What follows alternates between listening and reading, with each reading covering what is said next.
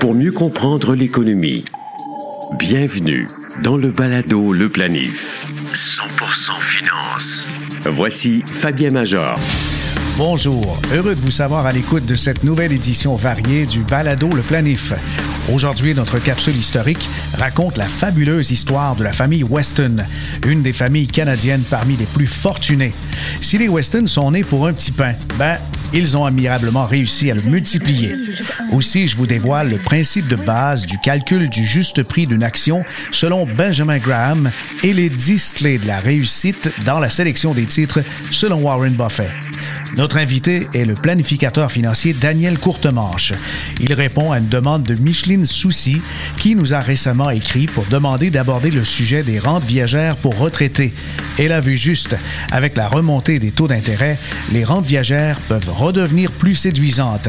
Daniel Courtemanche a étudié le sujet à fond et il va nous présenter le fruit de son analyse. Au 19e siècle, le jeune immigrant anglais George Weston n'a que 12 ans lorsqu'il devient apprenti boulanger à Toronto. À 18 ans, il achète une route de livraison à son employeur. Les affaires fonctionnent si bien que les activités débordent dans les provinces voisines de l'Ontario et Weston devient la plus grande boulangerie du pays. Son pain maison et ses biscuits en font sa renommée nationale. En 1953, la George Weston Limited diversifie ses opérations grâce à l'acquisition de la bannière Lobla. En 2006, la troisième génération de Weston prend les commandes du conglomérat alimentaire. Galen G. Weston multiplie les acquisitions et fonde la société immobilière President's Choice. En 2013, il achète la bannière Pharmaprix, mieux connue sous le nom de Shoppers Drug Mart dans le Canada anglais. Les activités du groupe Lobla comprennent aussi les marques Provigo, Maxi et Joe Fresh, ainsi que les produits de boulangerie Ace, d'Italiano et Wonder. En 2017, la quatrième génération, incarnée par W. Galen Weston, prend la relève à la tête de George Weston Limited. Les sociétés du groupe Weston emploient plus de 5000 personnes réparties dans 40 usines ou bureaux en Amérique du Nord. La valeur totale des actions en circulation de George Weston est de 18 milliards de dollars. Quant à celle du groupe Lobla, elle s'élève à près de 26 milliards de dollars. 52% des actions de Lobla sont sous le contrôle de la famille Weston. La fortune de la famille Weston est estimée à 9 milliards de dollars canadiens. Le Palado Le Planif. Actualité financière. Voici Fabien Major. Le mois d'août 2022 s'est terminé sous le signe de la volatilité et c'est tout un changement par rapport à juillet, puisqu'en juillet, ben, c'était sous le signe de l'espoir, puisqu'on avait rattrapé une partie des baisses. Ça a été un gros changement par rapport aux six mois précédents. Et donc, euh, depuis le début de l'année, les indices sont toujours en territoire négatif. Mais, par exemple, il y a un peu d'espoir. L'espoir que l'inflation s'amenuise et l'espoir aussi que les hausses de taux d'intérêt se terminent. À ce moment-là, on va pouvoir voir la lumière et sans doute que les indices vont avoir un meilleur champ libre pour reprendre le cours de la normalité, c'est-à-dire des cours haussiers la plupart du temps, parce qu'on est toujours en marché baissier. Oui, c'est une pause dans le marché baissier. Je pense que c'est comme ça qu'on doit identifier ce qu'on a vécu euh, durant le mois d'août. Alors maintenant, qu'est-ce qu'il faut faire? Est-ce qu'on doit changer notre perception par rapport à nos investissements? Si on doit changer quelque chose, je pense, c'est nos attentes par rapport au marché boursier et ne pas croire que tout ce qui est à la mode tout ce qui est euh, sujet principal dans les médias, dans les réseaux sociaux, est un bon investissement. Pour preuve, c'est saisissant de regarder de 2013 à aujourd'hui les IPO, les offres initiales d'entrée en bourse. Le rendement moyen est de 70 au, au, cumulatif. 70% et pendant ce temps, le SP500 a connu une croissance de 186% Alors l'effet de nouveauté des IPO, les gens souvent se précipitent vers les nouvelles émissions d'actions mais le résultat, euh, non, il n'est pas dans l'immédiat. Il est pour euh, les placements privés, par exemple, ceux qui étaient à la première heure dans les nouvelles sociétés qui ont, comme on dit en bon franglais, cash out, qui ont pris leur bille lorsque l'entrée en bourse s'est matérialisée. Et ensuite, il faut être patient. Il faut être patient, attendre que les, les chiffres reviennent dans la bonne direction. Mais quels chiffres exactement? Ben, les chiffres, c'est simple. Les chiffres qui comptent, ce sont des chiffres de probabilité.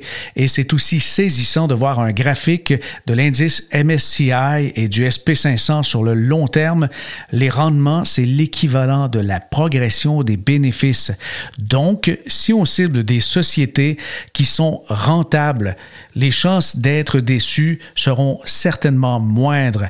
Mais cependant, les nouveaux investisseurs ne semblent pas du tout regarder ce que le passé nous enseigne, puisque de 1930 à aujourd'hui, le taux de détention d'un titre boursier est maintenant de moins d'une année.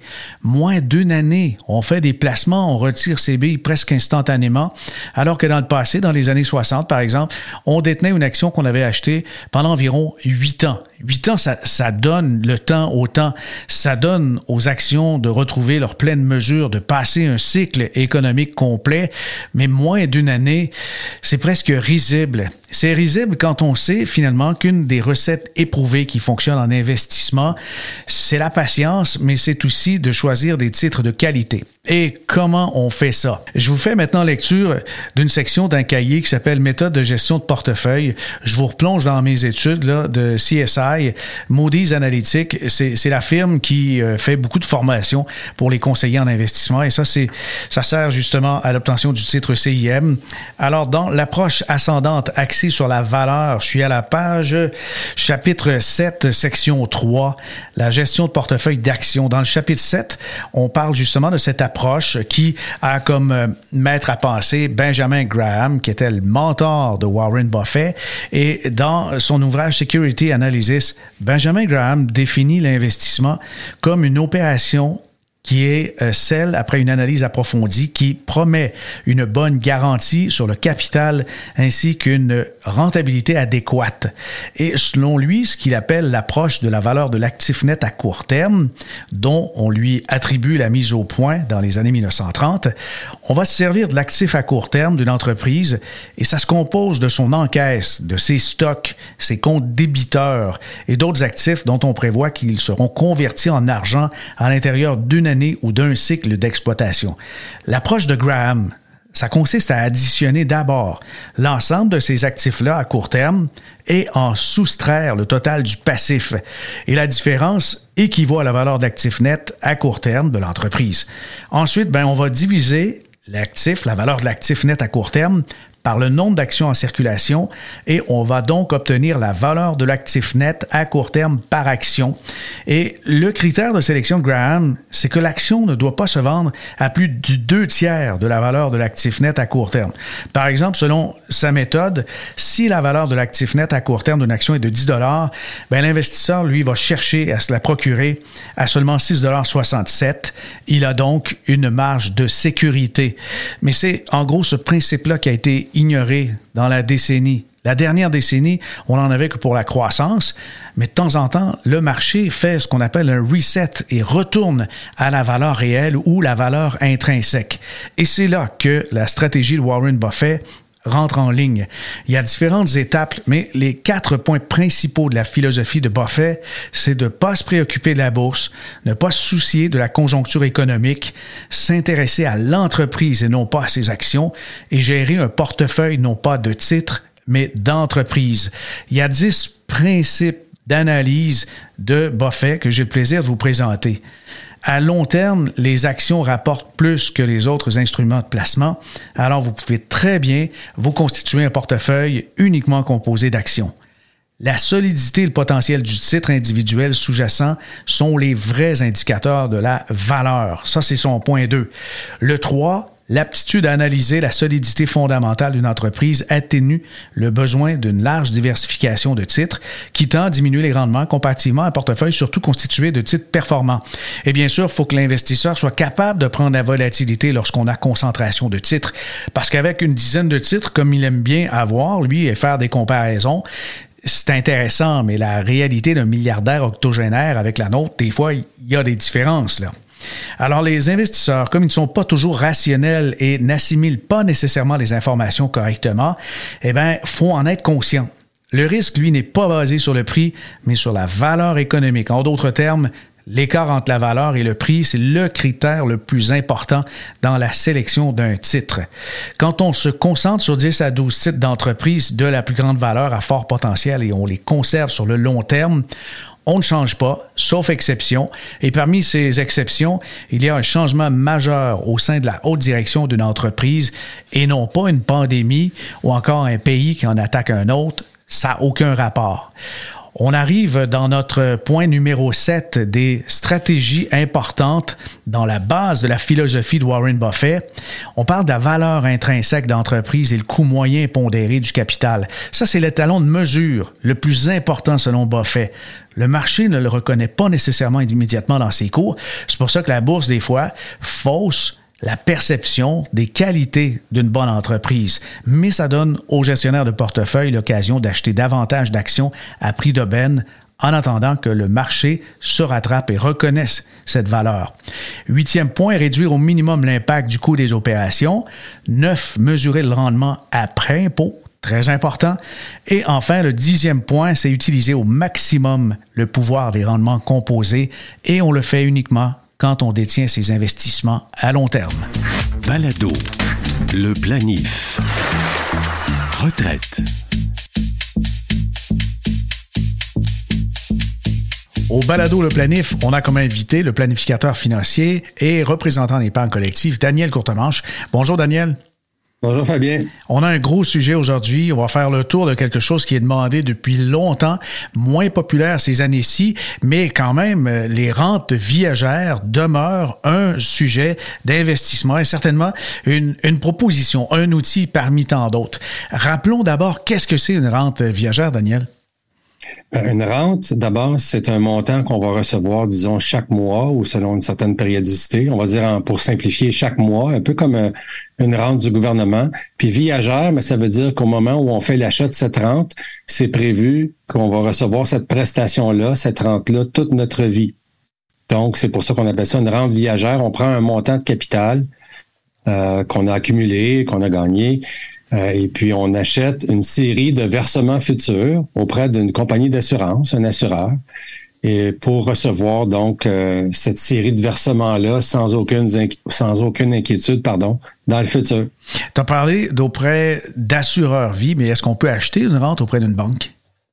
Non, il y a juste les compagnies d'assurance comme telles euh, qui peuvent vendre les, les rentes.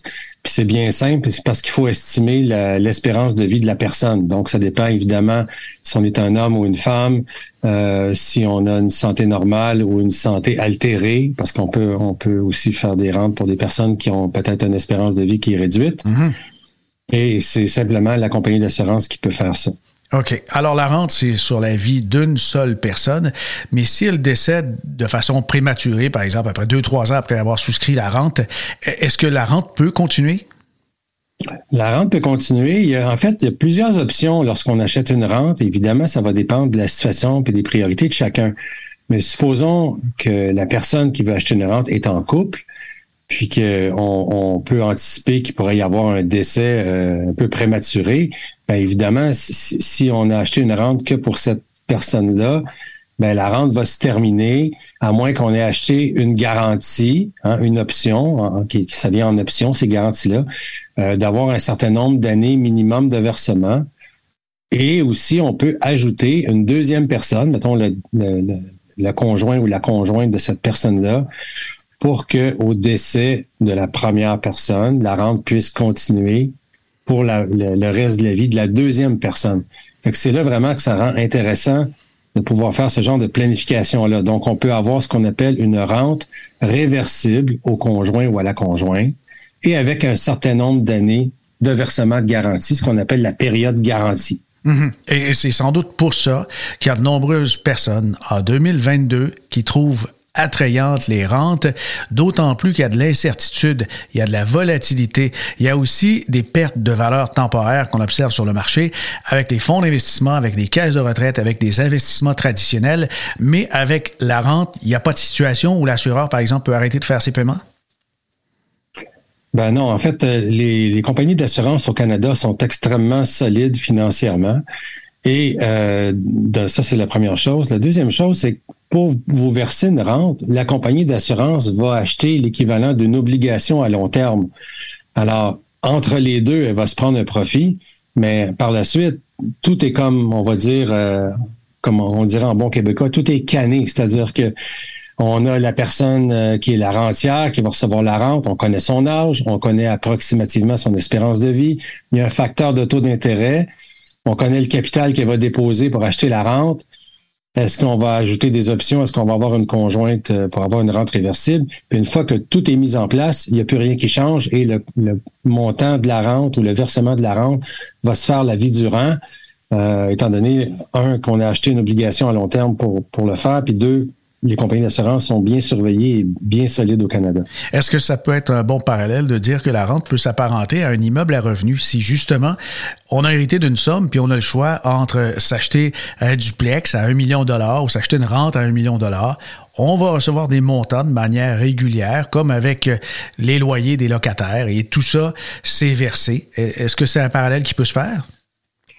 Ben, c'est un parallèle qui peut se faire, Fabien, excepté que l'immeuble, il va falloir le gérer. Euh, la rente, une fois qu'elle est achetée, il n'y a plus rien à gérer. Euh, il y a juste le compte bancaire où on veut que ce soit déposé. On reçoit les montants pour ne pas déboucher les toilettes le samedi matin.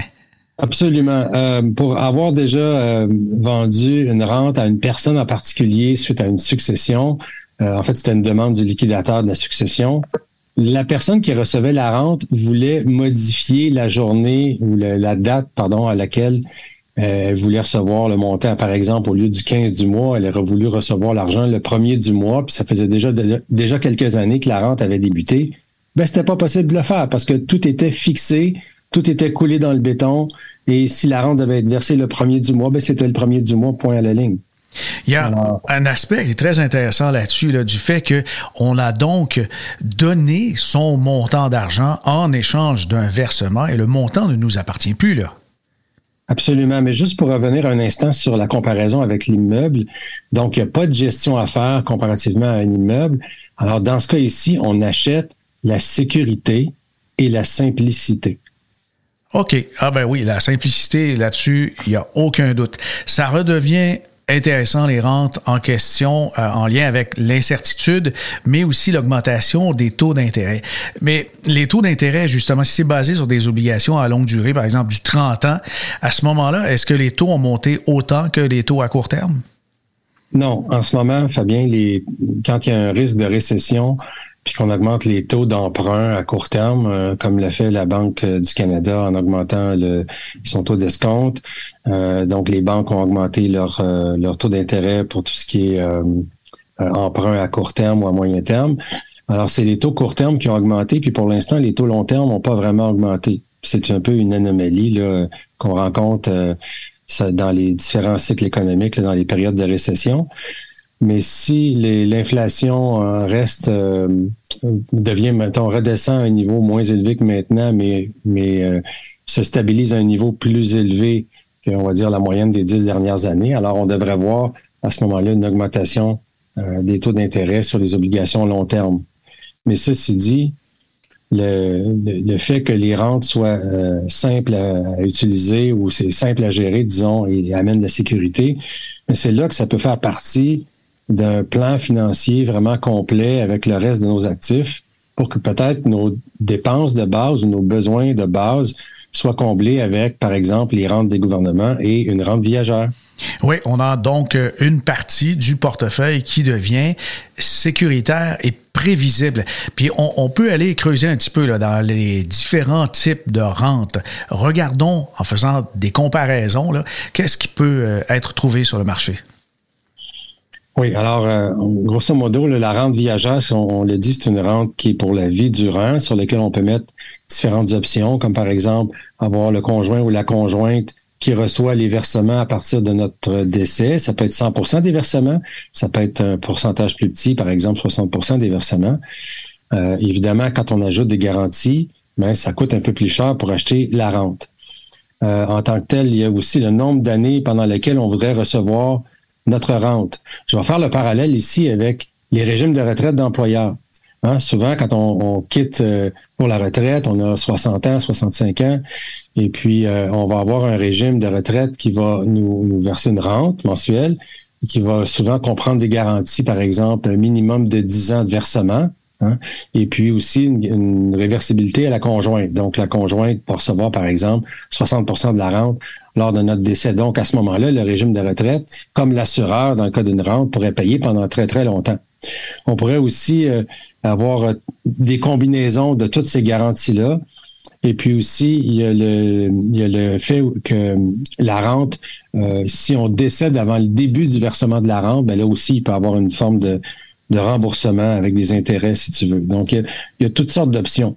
Et pour répondre à ta question, parmi les autres sortes de rentes, on peut avoir ce qu'on appelle des rentes certaines. C'est-à-dire que tu peux avoir une rente qui, qui pourrait être versée pour un certain nombre d'années en particulier. Euh, j'ai rencontré euh, des situations, Fabien, euh, dans ma carrière où un liquidateur voulait amener un des deux bénéficiaires du, du décédé jusqu'à l'âge de 65 ans euh, pour que cette personne-là puisse obtenir les rentes euh, de la régie des rentes ou et de la pension de sécurité de vieillesse. Donc, vous voulez, lui fournir un revenu, par exemple, entre l'âge de 45 ans et, 65 ans. Alors, euh, le, liquidateur a acheté une rente sur 20 ans de façon très, très précise pour pallier aux besoins de cette personne-là.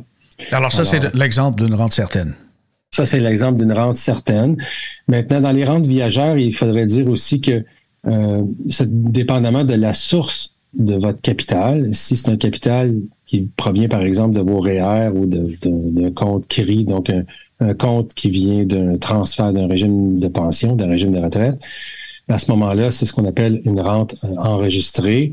Euh, et puis si vous avez, euh, par exemple, vous disposez d'un capital suite à la vente d'un immeuble, prenons l'exemple, Fabien, d'une personne en affaires. Mm-hmm à 60 ans, prend sa retraite. À 65 ans, ça commence à lui peser lourd euh, de gérer son immeuble à revenus qu'elle gère peut-être depuis 10, 15 ou 20 ans. Elle peut décider à ce moment-là de profiter du marché immobilier, de le vendre et de s'acheter une rente. Alors à ce moment-là, ce serait de l'argent non enregistré, après avec la somme après impôt. À ce moment-là, la personne pourrait s'acheter une rente et euh, elle aurait le choix d'avoir une rente, qu'on appelle prescrite ou non prescrite. Mm-hmm c'est un peu technique, mais prescrite, ça veut dire qu'on va prendre le capital, le versement qu'on va recevoir chaque mois, puis dans ce versement-là, il va y avoir un montant de capital puis un montant d'intérêt hein, que la compagnie d'assurance nous verse. OK. Et, cet intérêt-là, bien sûr, il est imposable. Il est imposable. Alors, on peut faire le choix, dans le cas d'une rente prescrite, de, de faire le calcul de tous les intérêts qui, qui nous seraient théoriquement versés notre vie durant, et l'assureur la loi de l'impôt permet à la compagnie d'assurance d'étaler dans le temps hein, le, revenu imposable. Donc, il y a vraiment, il peut y avoir vraiment des économies d'impôt à faire de ce côté-là. Ah oui, oui, oui. Je comprends, parce qu'avec un CPG, ça, c'est inadmissible. Ah, prenons juste un exemple simple. Vous avez un million de dollars, puis votre CPG vous donne 3% euh, par année, donc 30 000 dollars, mais vous avez besoin de 50 000 dollars pour votre coût de vie. Hein. Donc, on va on va avoir 30 000 d'intérêt la première année, on va décaisser 20 000 de capital, mais on va avoir un impôt à payer sur le 30 000 oui, Le 30 000 va être notre revenu imposable, notre capital n'est pas imposable. Mhm. L'année suivante, ben, on va partir d'un million trente moins 50 000, donc on va avoir 980 000.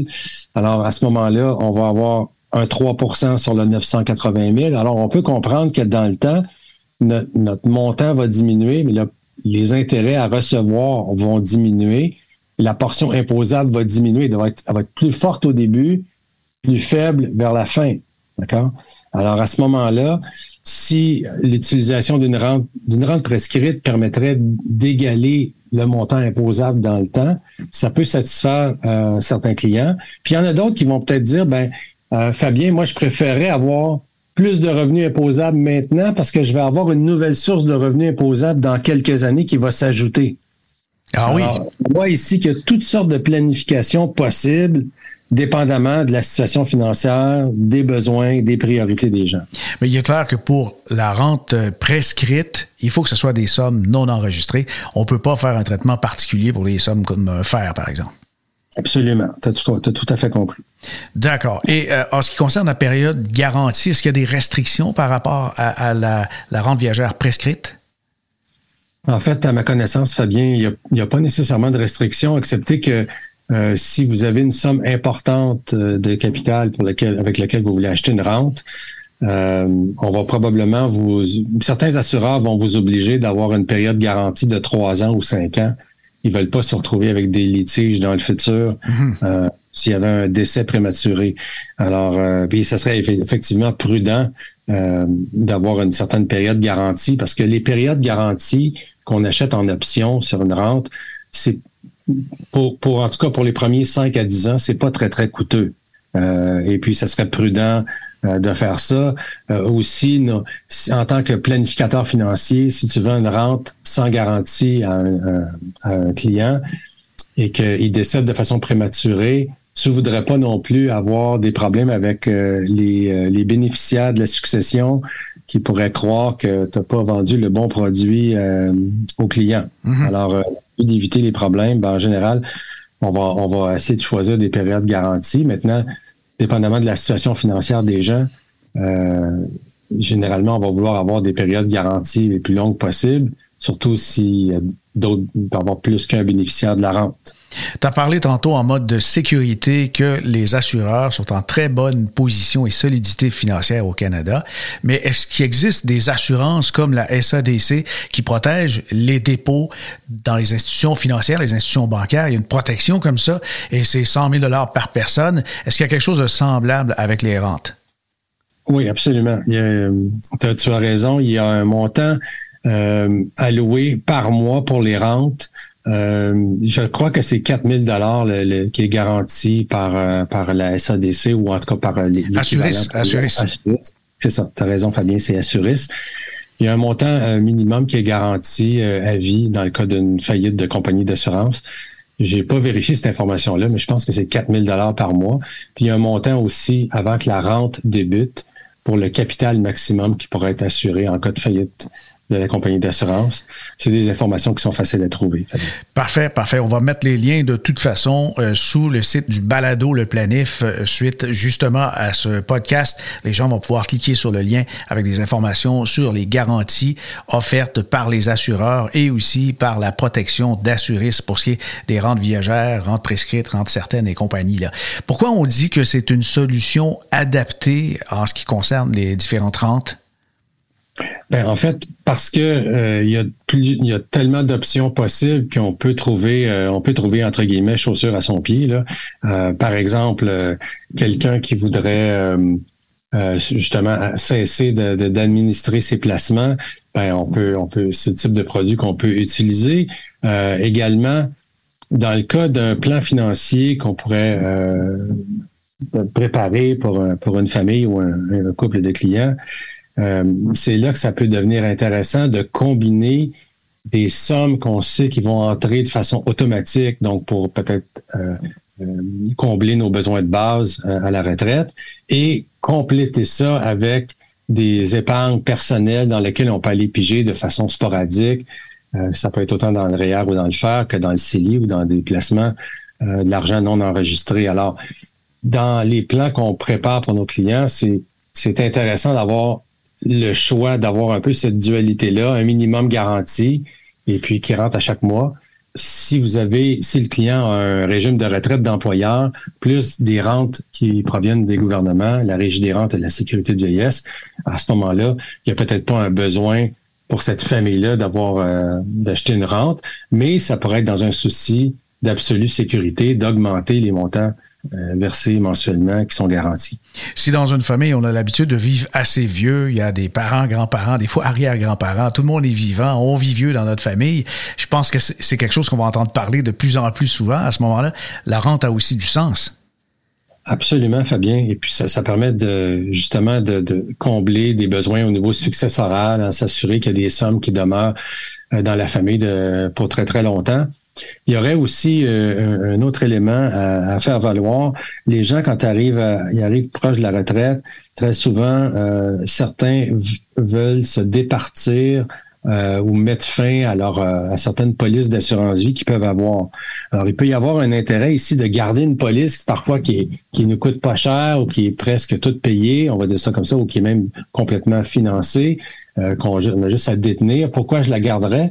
Ben, supposons, Fabien, que moi, je voulais garder 500 000 dollars pour mes enfants ou mes petits-enfants, mais là, je vais en avoir besoin pour, euh, pour vivre. Euh, je suis inquiet avec les marchés financiers.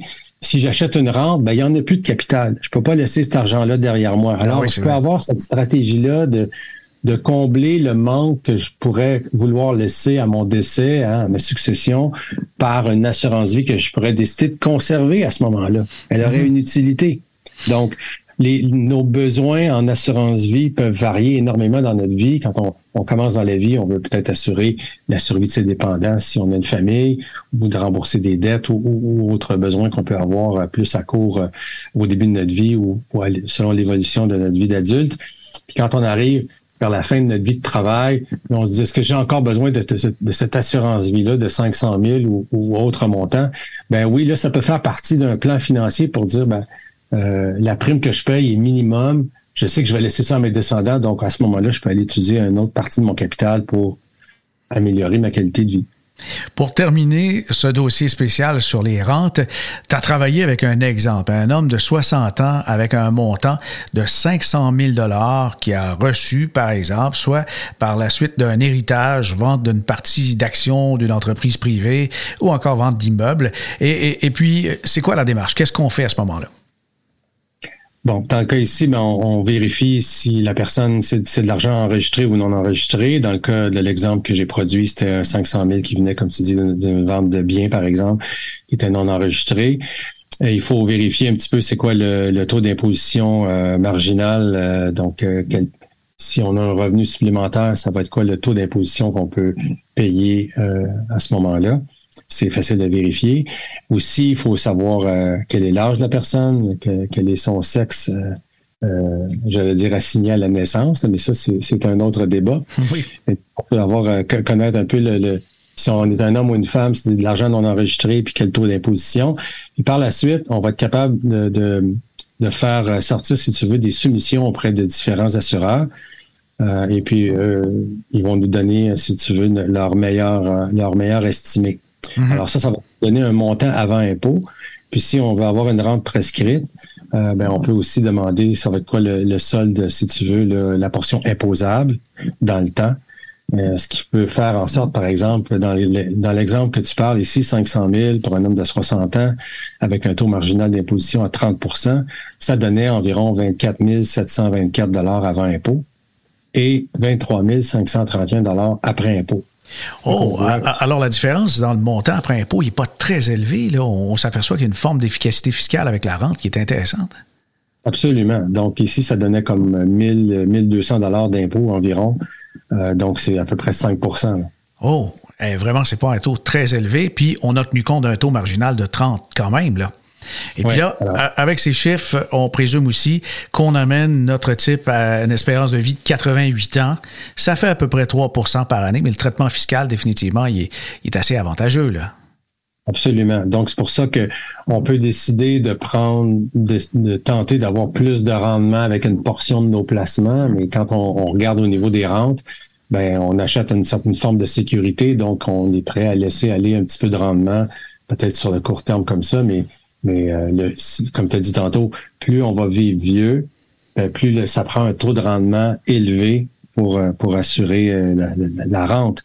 Et là où l'assureur se reprend, ben c'est qu'ils vont calculer avec l'espérance de vie. Alors, si la personne vit jusqu'à 95 ans, ben, c'est parce qu'il y en a qui ont décédé plus tôt, puis ça fait partie des hypothèses de la compagnie d'assurance qui, de toute façon, faut pas s'en inquiéter, euh, sera pas sera pas dans la misère. Mhm. et, rappelons que le rôle du planificateur financier, la planificatrice, c'est dans des situations comme ça. Si on a le type qui avait son 500 000 dollars, qui voulait avoir une entrée d'argent certaine, assurée, prévisible, il peut bien avoir de l'autre côté un 600 000 en REER, en CELI, en autres actifs, avec de la volatilité, avec des fois des, des mouvements qui sont un peu choquants, mais sachant qu'il y a des entrées de fonds prévisibles qui assurent sa pérennité et son avenir financier, ben il y a pas de souci avec la portion action ou euh, volatilité comme on a pu être témoin en 2022. Ça fait à ce moment-là un équilibre et puis on a une répartition d'actifs intelligente.